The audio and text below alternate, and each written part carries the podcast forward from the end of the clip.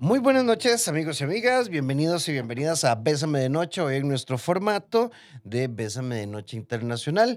Eh, les habla su amigo psicólogo Rafael Ramos y desde ya quiero invitarte a que participes a través del 8990 004 porque hay una querida amiga y colega que hace días no, no, no podíamos conectar porque tiene una agenda enorme, pero ella hizo un posteo hace unas semanas atrás muy interesante no es lo mismo lo que sientes por una persona a lo que esta persona te hace sentir. Son como esas paradojas del amor eh, que podrían clarificar o nublar nuestra forma de amar, ser o estar en una relación. Y con muchísimo gusto, qué dicha, porque la verdad, esta querida colega no solo es una amiga, sino que es una mujer que tiene muchísimo contenido que aportar. Carolina Uribe Gil desde Bogotá. ¿Cómo estás, Caro? Bienvenida nuevamente, Bésame de Noche. Hola, Rafa. Yo muy feliz de estar acá. Ya sabes que realmente me gusta mucho este espacio y compartir contigo me hace sentir como en casa. Entonces, gracias por invitarme otra vez y por tenerme paciencia con las fechas. No, no, no te preocupes. Es que a, a, a todos nos pasan. Yo hoy estaba haciendo una revisión de varios proyectos y yo dije, no, tengo que hacer algo ya, tengo demasiado en el plato. ¿Verdad? Entonces voy a tener que hacer un reacomodar el ajedrez. Hay, hay épocas así. Claro, no es lo mismo lo que una persona, eh, lo que sientes por una persona, a lo que una persona te hace sentir. ¿Cómo le entramos a este tema? No sé, tú dime. No sé si, si te han generado algunas preguntas o si hablamos como el tema mientras hacen las preguntas. Primero, demos como un encuadre al tema. Vale, listo, claro que sí. Eh, como tú decías ahorita, a nivel de relaciones de pareja se generan muchos ambientes o muchos sentimientos y muchas emociones frente a eso. Y es porque a nivel inconsciente tendemos a conectar con un estilo de persona que hace conexión con nosotros. Y por lo general te digo a nivel inconsciente porque son características que valoramos en la otra persona, puede ser desde el punto de vista físico, como puede ser desde características personales, como es una persona madura, es una persona inteligente, es una persona divertida, digamos que cada persona tiene distintas valoraciones frente al otro y eso es lo que nos genera un sentimiento hacia el otro.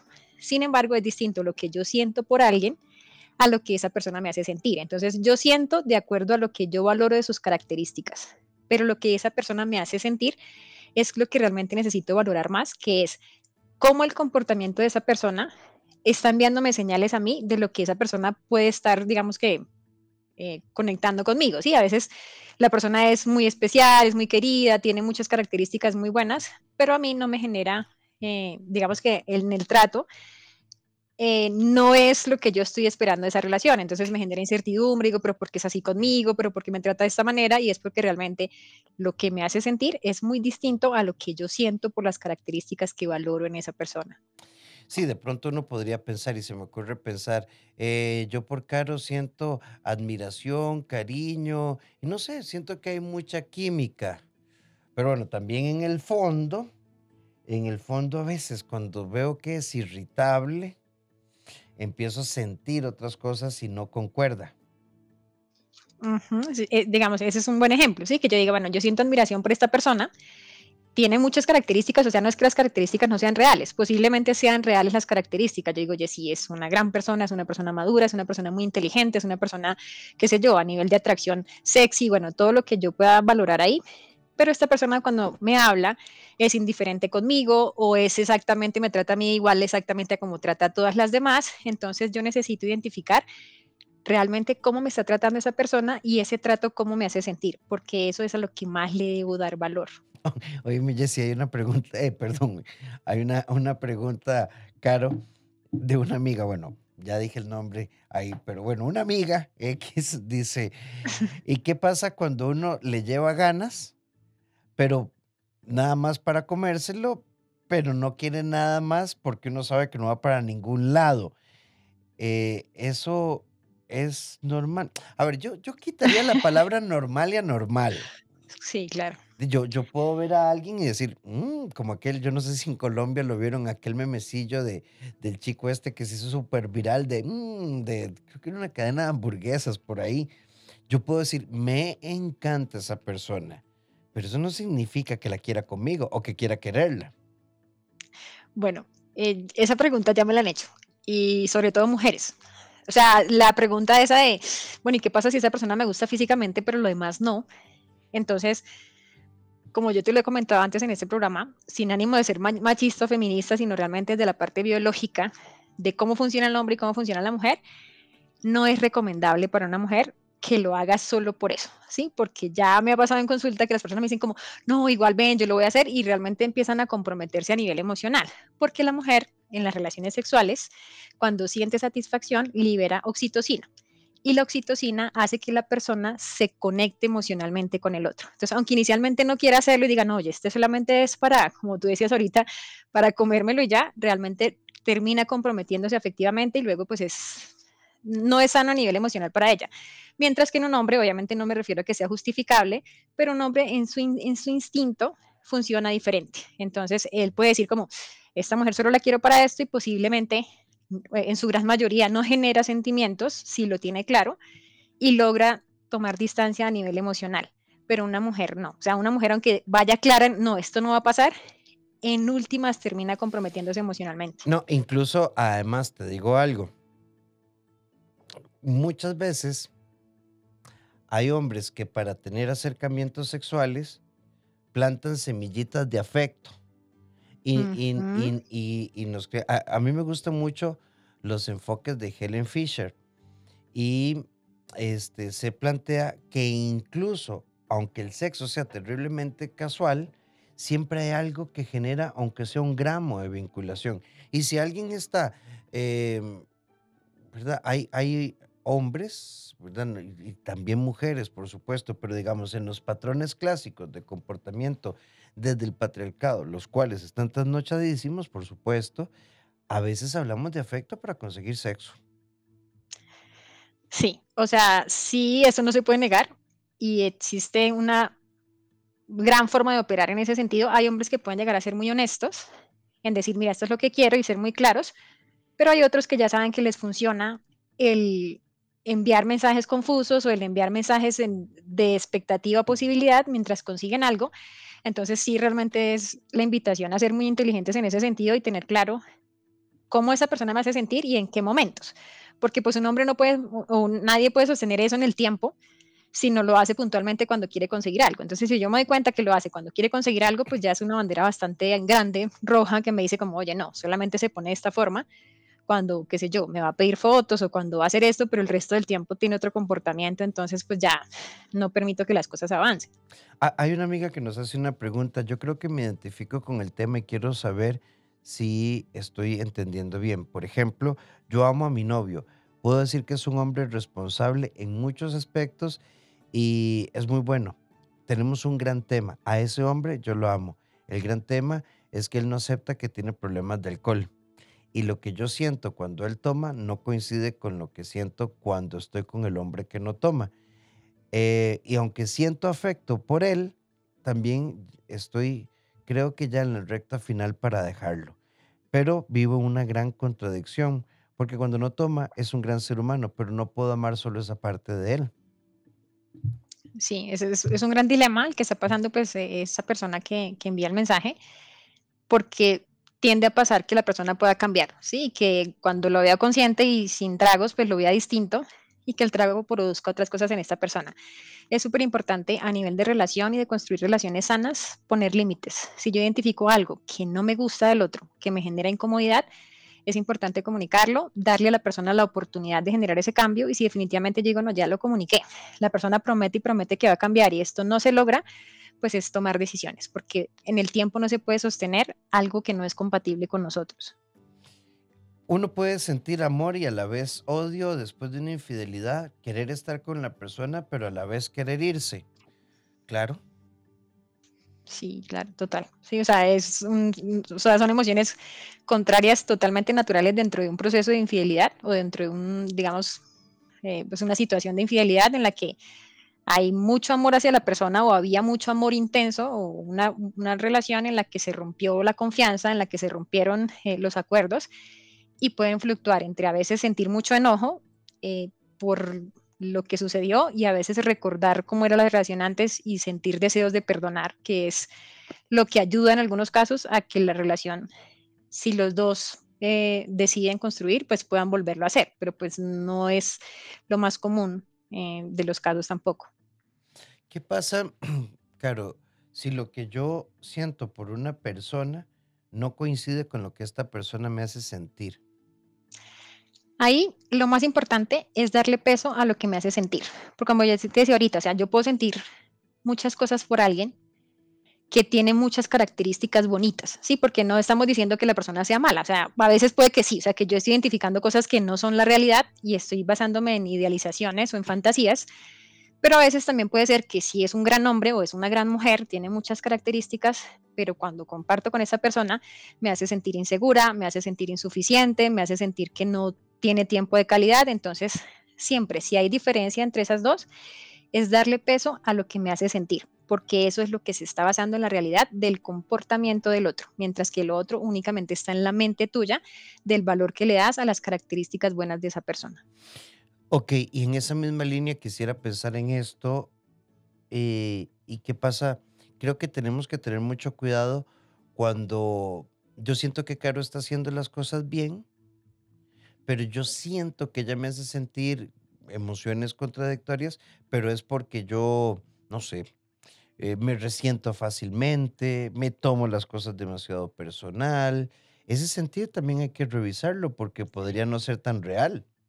Sí, es cierto que hay muchas cosas a trabajar, o sea, no solo es el otro, porque a veces puede pasar, ¿sí? Que tú digas, valoro mucho a esa persona, esa persona me trata muy bien, pero entonces siento celos y entonces siento esto y en realidad no tiene que ver con el otro, sino con los pensamientos que tú creas sobre que no te conteste a tiempo, que tenga, no sé, algún distanciamiento entre semana porque tiene un trabajo que le ocupa mucho la mente, entonces es identificar si realmente lo que siento es porque la otra persona tiene un comportamiento que me hace sentir eso, o si realmente es porque yo estoy interpretando ese comportamiento por heridas de mi infancia o por temas ya muy mm, de cosas pasadas mías, entonces sí es importante revisar eso también.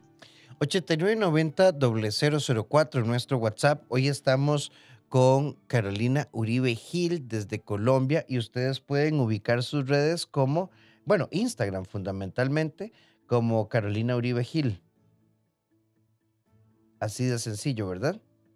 Sí, así, rápido. Carolina Uribe Gil en Instagram, ustedes pueden ubicarlas, enterarse de su contenido. Tiene excelente contenido sobre el tema de amor, relaciones, salud mental, salud emocional, para que lo puedan buscar. Claro, hay otra amiga que nos hace una pregunta.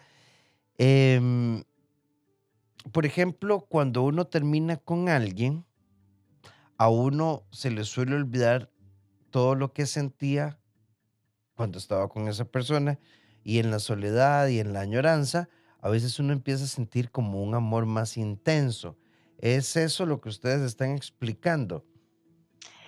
Bueno, no necesariamente eso es lo que estamos hablando, pero justo me hizo acordar esa persona de alguien que atendí hoy y que fue la última persona que atendí hoy que me decía, bueno, esa persona duró bastantes años con esta pareja, pero el último año realmente ya la pareja había cambiado mucho y el último mes puntualmente en el que ella decidió tomar la decisión, esa persona ya era otra persona, ¿sí? Eh, pero pues lo que le hace generar ese recuerdo y ese deseo como de, de conectar es que recuerda lo que era hace tres o cuatro años o cuando la relación inició, porque la mente tiende a, digamos que, para lograr conectarte otra vez con esa persona, tiende a olvidar lo malo que pasó con el objetivo de que tú vuelvas a generar conexión a nivel de pareja con él o con ella.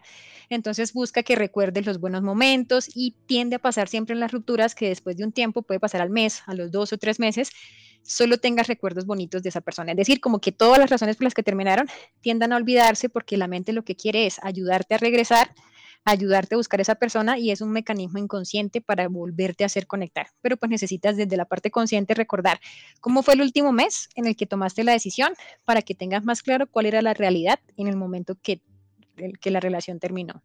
Sí, yo creo que si hay algo que le tenemos, no importa, aunque nos salgamos un poquito del tema, Caro, si hay algo lo que le tenemos que tener cuidado, es a las añoranzas post ruptura.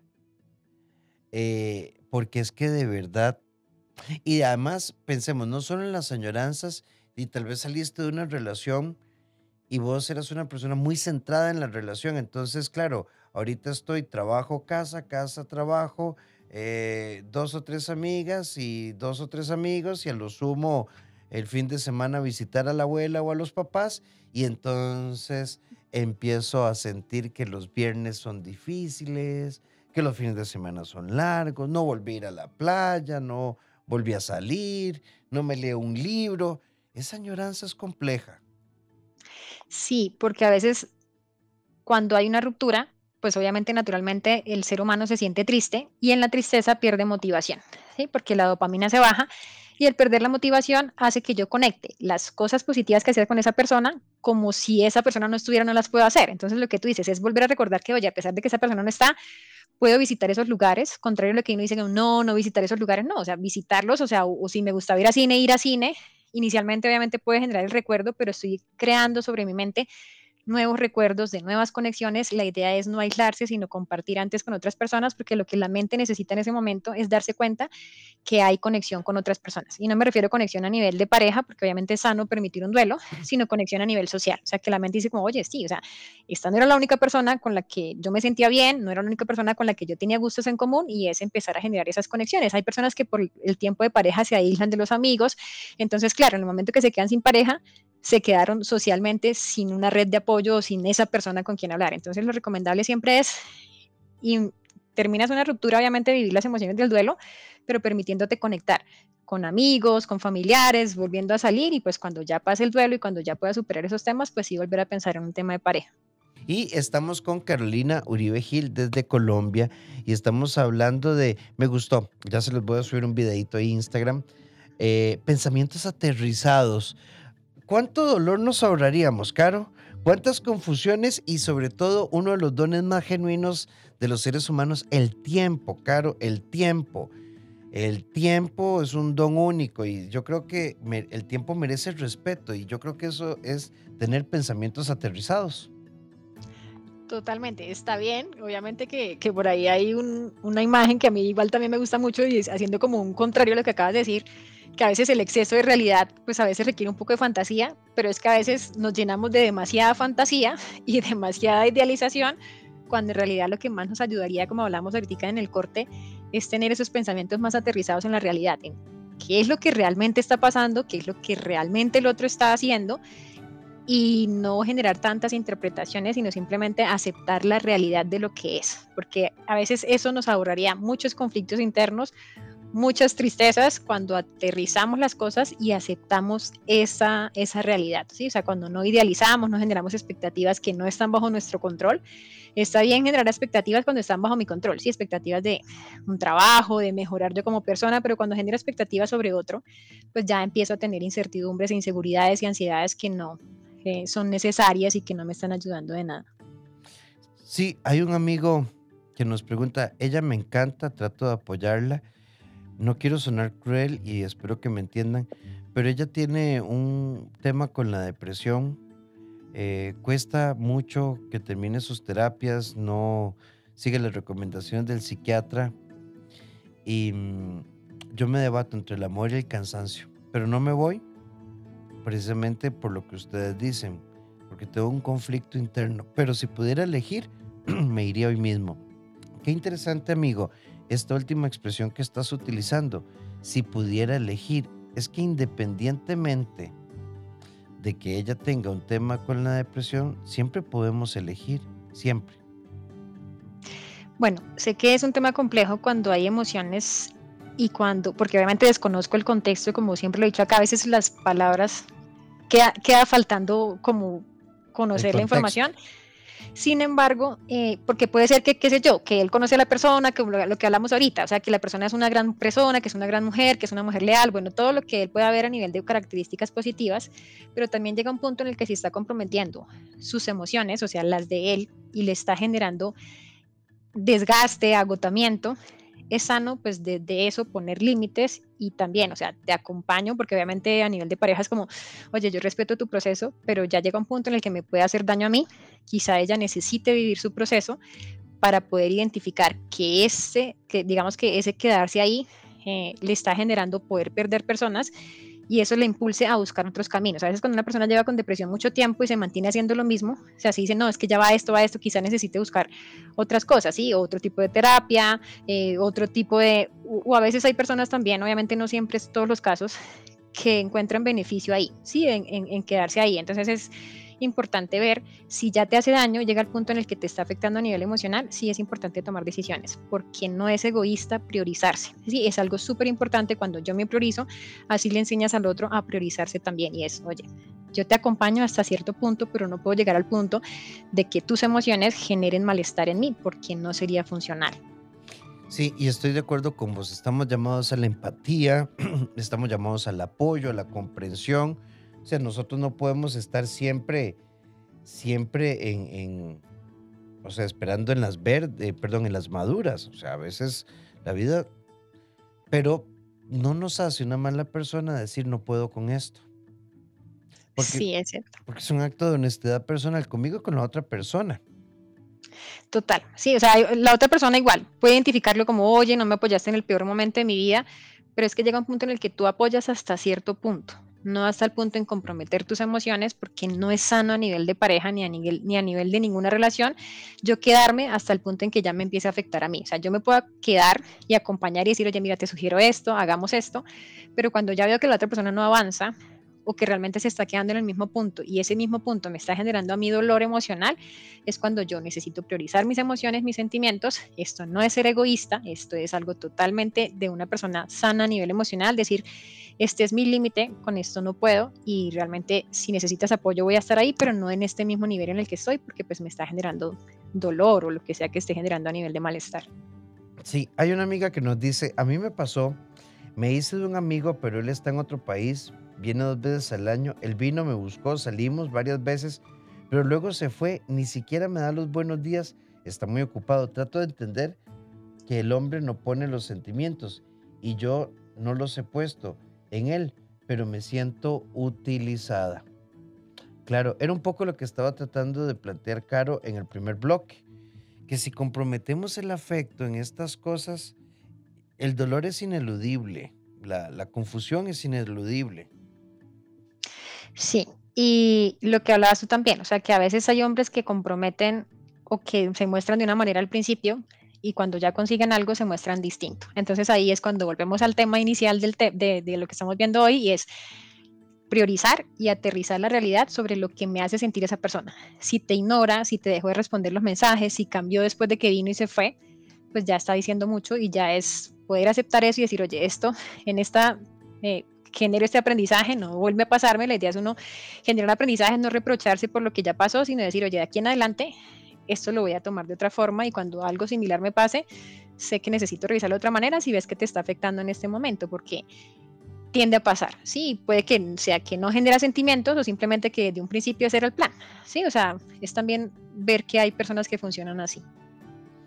Sí, y ahí es donde yo creo que este tema nos resuelve un poco y qué hago con lo que siento enmarcarlo en la realidad. O sea, si hay correspondencia, no hay dudas. Si hay planificación, no hay vacíos. Si hay acuerdos, no es confuso. No, solo es un tema de emociones.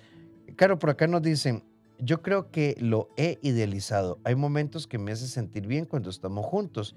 Existen otros momentos donde me siento como, como que quiero con él.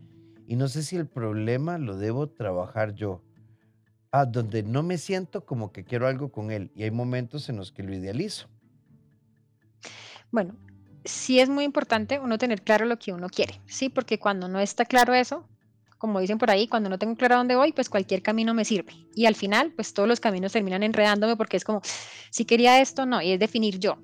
Quiero una relación de pareja estable en este momento, no hacerlo como porque, ah, no, es que a nivel cultural eso ya no se ve o es porque en esta época ya eso no se, no se usa. No, es tú qué quieres, porque cada persona es totalmente distinta y es desde mi forma de ser, desde mis creencias, desde mis valores, qué quiero yo a nivel de pareja. Quiero algo libre, quiero algo, sí, quiero algo que fluctúe.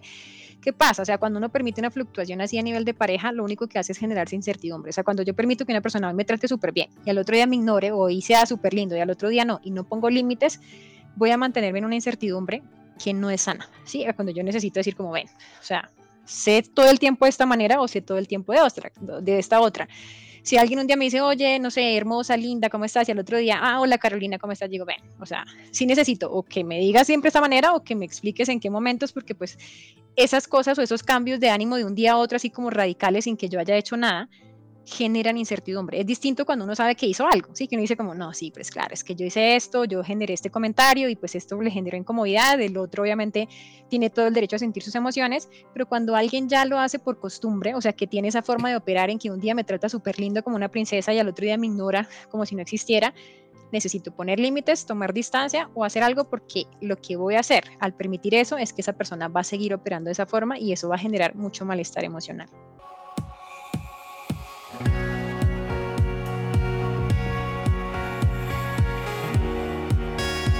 8 con 32 minutos, estamos, estamos hablando de aterrizar nuestros pensamientos y de saber ubicarnos. Si hay una amiga que nos dice lo siguiente, estamos con Carolina Uribe Gil desde Bogotá, Colombia, en vivo.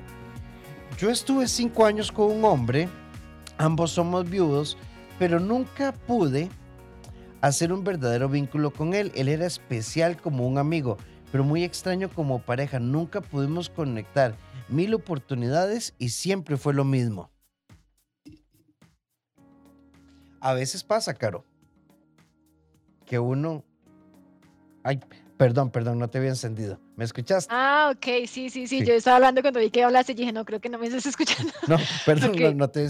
Sí, a veces pasa que no va bueno, no, yo también te iba a decir, hay muchas personas que traen historias pasadas, no solamente de la infancia, sino de parejas anteriores o en temas de personalidad que no se han trabajado, porque a veces me pasa en consulta que me dicen como, no, mira, esta persona, o sea, que yo veo a la persona que siente muchos o, tiene muchos sentimientos o siente muchas emociones positivas hacia el otro, pero no los comunica. Entonces me dicen, no, mira que no sé qué está pasando. Él me dice que siente que yo soy muy fría, eh, que yo realmente no estoy demostrando y realmente en consulta yo veo que la persona siente un montón de cosas por esa persona, pero no logra expresar, no sabe cómo expresarlo, no sabe cómo decir las cosas, entonces a veces son cosas que se cargan del pasado, de no saber expresar las emociones, de no saber expresar el afecto, hay personas que se reservan mucho y a veces por eso es que las relaciones no funcionan, no porque no haya un afecto, no porque no haya algo a nivel eh, de atracción, sino más por falta de, de que la persona se suelte en expresar y que pueda expresar eso, ¿sí? A nivel de pareja, como cuáles son mis expectativas, cuáles son las cosas que yo quiero, qué es lo que tú quieres, porque una relación solo se puede construir si los dos están dispuestos a hablar, a decir cuáles son sus expectativas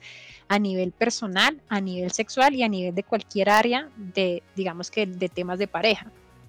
Sí, de hecho, ve, hay una amiga que nos está consultando acá y nos dice, eh, me identifico con la señora porque a mí me pasa lo mismo y me pregunto por qué dos personas que se quieren como amigos, al intentarlo como pareja no funciona.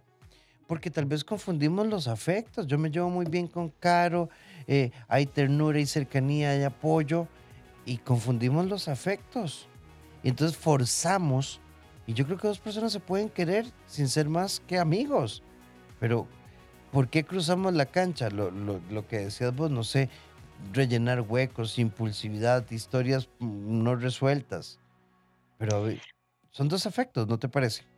A veces también puede ser la información, ¿no? Yo te lo digo, obviamente, como siempre te digo, allá el, tema es muy corto lo que te dicen, pero yo lo conecto con cosas que me dicen mis usuarios y he, tenido temas que me dicen, no, es que mira, éramos súper amigos, entonces claro, él me contaba todo, me contaba cómo engañaba a la novia, me contaba cómo, no sé, qué le gustaba a esta tal persona, entonces claro, resultaron teniendo algo, entonces es como, entonces me está haciendo lo mismo que le hacía la novia, entonces me está haciendo, porque tiene mucha información, ¿sí? Entonces no es que uno no pueda ser pareja de su amigo, pero realmente la base de toda comunicación de pareja es la comunicación, ¿sí? En que yo pueda decir cuáles son mis expectativas, escuchar las expectativas del otro y partir de si somos compatibles en que yo pueda hacer algo para cumplir esas expectativas y tú puedas hacer algo para cumplir las mías o eh, que podamos construir lo que los dos queremos o darnos cuenta que definitivamente no, porque hay personas que tienen digamos, expectativas muy distintas y no son compatibles desde ese punto. Entonces es identificar qué fue lo que pasó ahí. Sí, si las expectativas de uno eran muy distintas a las del otro, si yo esperaba algo distinto a nivel de pareja y él siguió comportándose como amigo y yo esperaba algo distinto, pero si no lo comuniqué,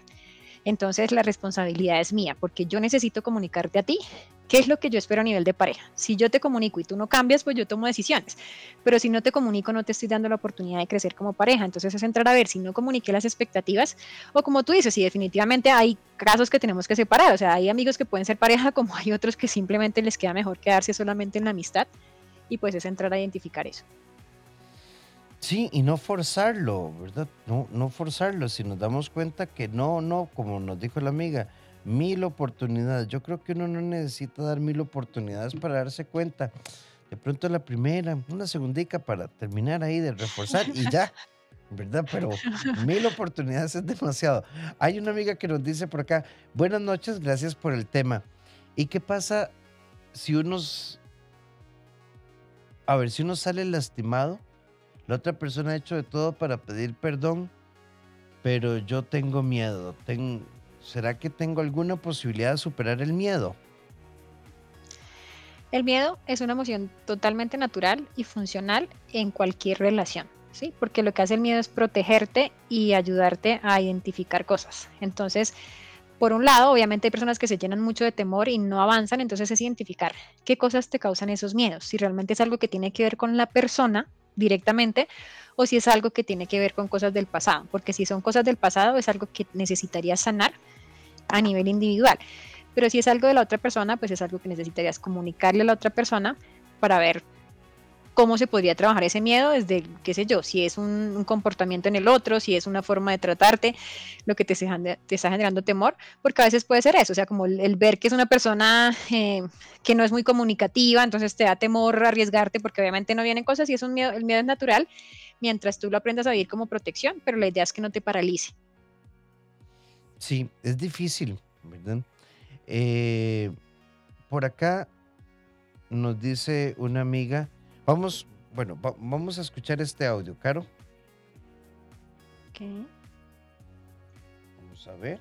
Eh, buenas noches, muy lindo el tema que están tocando hoy y no, yo no escucho. con respecto a lo que dijo Caro ahora, bueno, anteriormente de estar con una persona por estar que a una mujer no debería hacerlo porque siempre eh, involucramos los sentimientos, tiene toda la razón. Eh, yo pasé o estoy pasando una situación similar, eh, pues con una persona especial, sí, la quiero mucho, es muy especial, pero en realidad yo sé, porque siempre lo hemos hablado, es algo que no va para ningún lado, es solo prácticamente sexo y en realidad aunque uno lo pase muy bien, pues no debería hacerse, es complicado después dejar ir.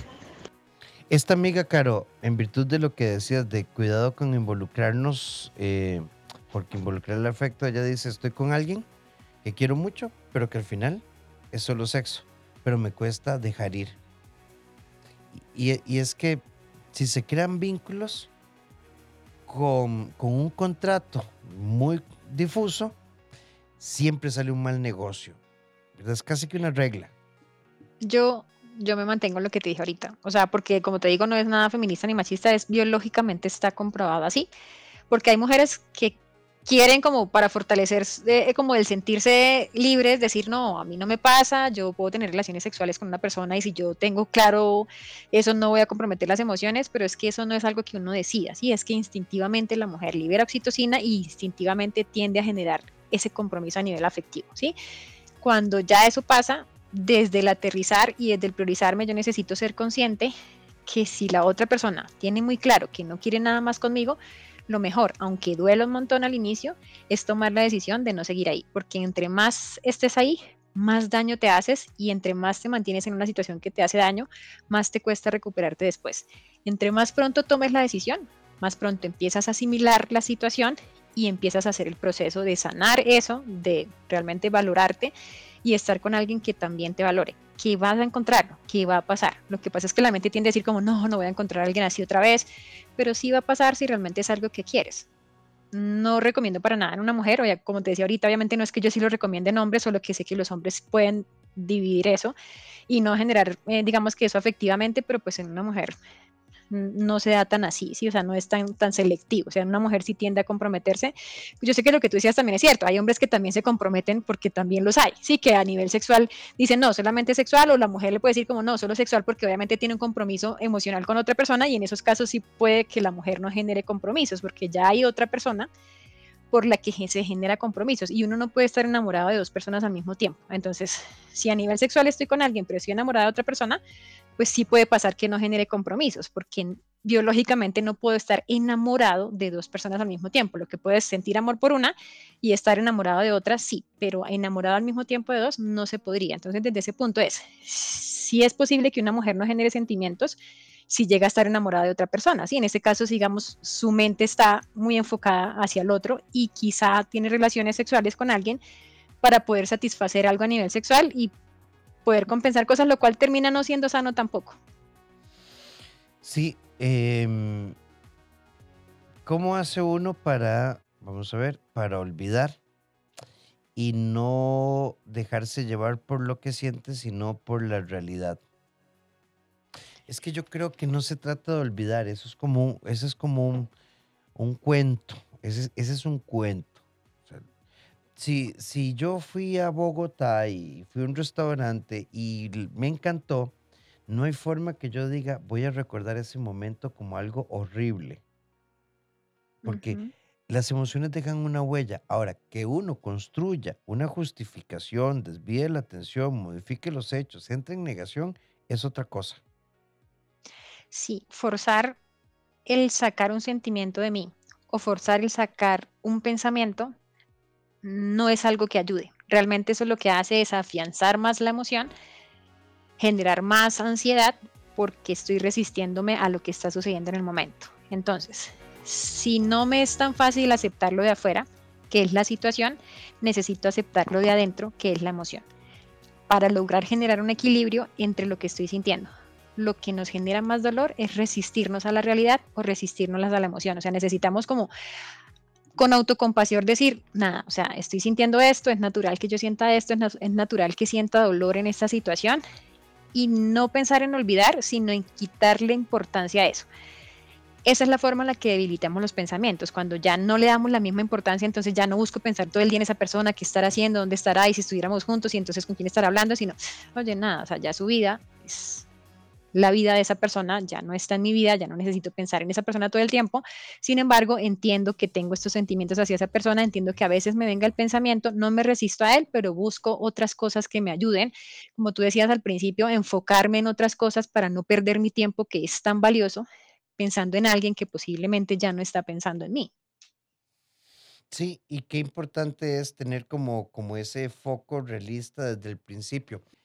Qué bonito saber que estás escuchándonos. Recordar nuestra cita de lunes a viernes a partir de las 8. Mañana vamos a hablar de esto.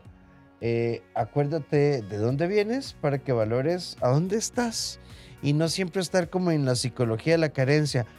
¡Ay, qué desgracia! Solo bajé dos kilos. O me faltan 18 kilos. Pero ahí estás dos kilos más saludable o bajaste, uy, sí, pero solo bajé un 1.5 el porcentaje de grasa. Bueno, pero a ver, vamos a verlo todo desde la carencia para que te conectes con nosotros. Caro, por acá nos dice, buenas noches. Salgo con personas y siempre me dicen que por qué soy fría, que por qué no les mando mensajes más seguidos y así. Y es que así soy yo. Nunca me he enamorado según yo. Y justo en este momento estoy con alguien que no tengo sentimientos por él. Pero hoy vi que la persona con la que salí ya hace cuatro años subió una foto con la actual pareja. Aunque ya había visto otras, hoy vi esa y me estoy sintiendo mal. Aclaro, él me bloqueó de redes sociales, pero de WhatsApp no.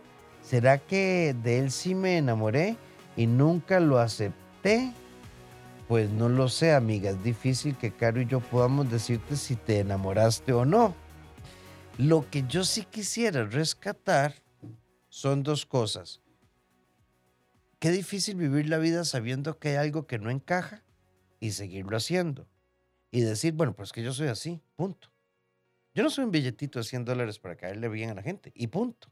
Así que el yo soy así, hay que tenerle cuidado. Hay un yo soy así afirmativo, positivo, que todo bien. Pero el yo soy así y que se joda el mundo, mm, se puede revisar. Bueno, eh, hay personas que desde su personalidad tienden a, tomar distancia a nivel emocional, a no expresar tanto las emociones porque no se les facilita. Hay otras que no lo hacen por temas de heridas de la infancia, ¿sí? Porque en su momento expresaron emociones y no fueron validadas o fueron invalidadas las emociones. Entonces es importante entrar a ver qué es lo que te hace no, no generar esa conexión con el otro, no sentir esa emoción. Si es que estás, digamos que conectándote con personas que no te generan conexión, si hay algo en tu pasado que, que te invalidó las emociones y tu nivel de protección a nivel inconsciente es como no generar emoción, si es de tu personalidad, que si llegara a ser de tu personalidad, o sea, que tú dices, oye, no, o sea, no es ni un rencor ni nada, sino que realmente no se me facilita expresar las emociones, pero pues entiendo según lo que dices, es que no sientes emoción por el otro. También es importante revisar eso, porque no es natural que uno no sienta emociones por otras personas, ¿sí? O sea, por lo general a nivel de conexión hay alguna emoción que, que necesitaría generarte, si no, pues hay cosas también que son muy marcadas del pasado que generan esa desconexión emocional que es súper importante trabajarla en terapia porque no es sano que estés con alguien a nivel de pareja y no sientas conexión emocional. Lo mejor sería dejar la relación ahí. Y respecto a la pregunta, sí, estoy de acuerdo, pues no es fácil saber si estuviste enamorada, pero quizá sí te genera reto.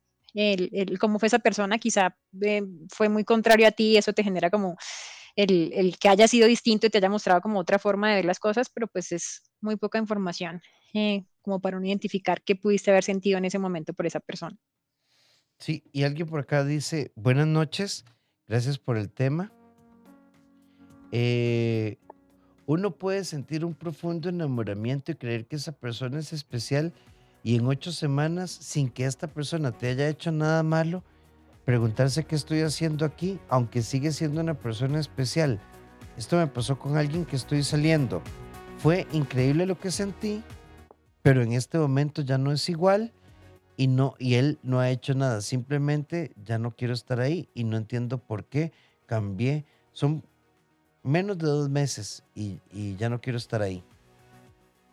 Bueno, seguramente hay algo a nivel de esa persona que no te genera conexión o que te desconectó, ¿sí? Porque eso puede pasar, que uno sienta emociones fuertes por alguien, que uno siente una atracción muy fuerte y que con el tiempo, en la medida que lo va conociendo, se dé cuenta que no le está generando ya el, mismo deseo, la misma satisfacción, incluso el mismo sentido de reto, porque los seres humanos a nivel inconsciente funcionamos mucho por reto, ¿sí? que es cuando pasa que dicen, oye, pero todos los demás lo trataban re bien y ella no, y viene que la trata mal, porque inconscientemente no es que la persona le guste ser masoquista, sino que inconscientemente le genera un reto como, oye, si yo logré que los demás me trataran bien, necesito que esté también. Quizá inicialmente él era distinto y algo tú ya sentiste como mucha confianza o ya sentiste muy, mucha seguridad y es entrar a revisar inconscientemente lo que necesitas trabajar, porque a veces se pierde uno de bonitas relaciones con personas que están ahí por el hecho de que inconscientemente te generan desconexión por algo que necesitas trabajar dentro de ti. Porque si tú dices, él no hizo nada, sigue siendo la misma persona especial, pues lo más sano, digamos, sería que, que hubiese alguna conexión todavía o si realmente tú identificas que hay algo que en él ya no te gusta. A veces pueden ser cosas muy simples como una reacción que tuvo en el restaurante, eh, como algo que tuviste que te dices, oye, ya definitivamente esto no me gustó, qué sé yo, que tú digas, oye, es que lo vi comiendo con la boca abierta, cosas que a veces la persona dice, no, ya estaba súper tragada esta persona, pero vi que, que, me habló con la boca abierta, ya ahí se te desconecta todo y pues es natural, o sea, eres un ser humano y hay cosas que te generan... Eh, como conflicto y si él hizo algo que te genera conflicto, pues es muy probable que tú hayas generado desconexión. Sí, y también, bueno, no sé, revisa, hay, personas em, que se enamoran como del amor, como de esa etapa. También. Que, que hay personas que les encanta el enamoramiento y después, ah, ya no, qué aburrido. Y, sí, sí, y hay que revisarlo. Y es que, o sea, viéndolo así, claro, como tú le dices, es que estar enamorada es muy bonito, o sea, realmente es algo bonito, es algo muy intenso, pero pues sí es exacto, o sea, entrar a revisar porque pues la idea no es, sino la idea es poder generar eh, pues relaciones sanas, saludables, no hacerle daño a nadie y no hacerse daño a uno mismo, pero pues es entrar a revisar eso, o sea, ¿qué fue lo que te desconectó? Seguro, yo, yo sé que seguro tuvo que haber sido algo, o sea, no es como que no pasó absolutamente nada, o sea, algo fue o te empezó a mostrar mucho y ya sentiste como, oye, no, no tanto así, o hizo algo, pero no es que uno de la nada diga como, no, ya, o sea, algo es y necesitas poderlo encontrar para que no te siga pasando, para que puedas ser más consciente de eso. Sí, la, a ver, uno no cambia, uno no amanece enamorado y, anochece desenamorado. Hay, hay, algo que pasa o fuera o dentro. O, quizá no estuviste enamorada, porque eso es otra cosa, ¿no? O sea, quizás lo confundiste, pero no, o sea, era como, oye, sí, esto me encanta, y pensaste que era enamoramiento, pero no, porque, porque es que realmente sí, por lo general el enamoramiento, desde el punto de vista psicológico, no es algo que, que pase de un día a otro y ya no sientas, o sea, uno tarda en, a menos que haya sido algo pues muy en conflicto contigo. Sí, y la otra, para ponerlo de forma metafórica, no sé si es tu caso, pero va como por esta línea.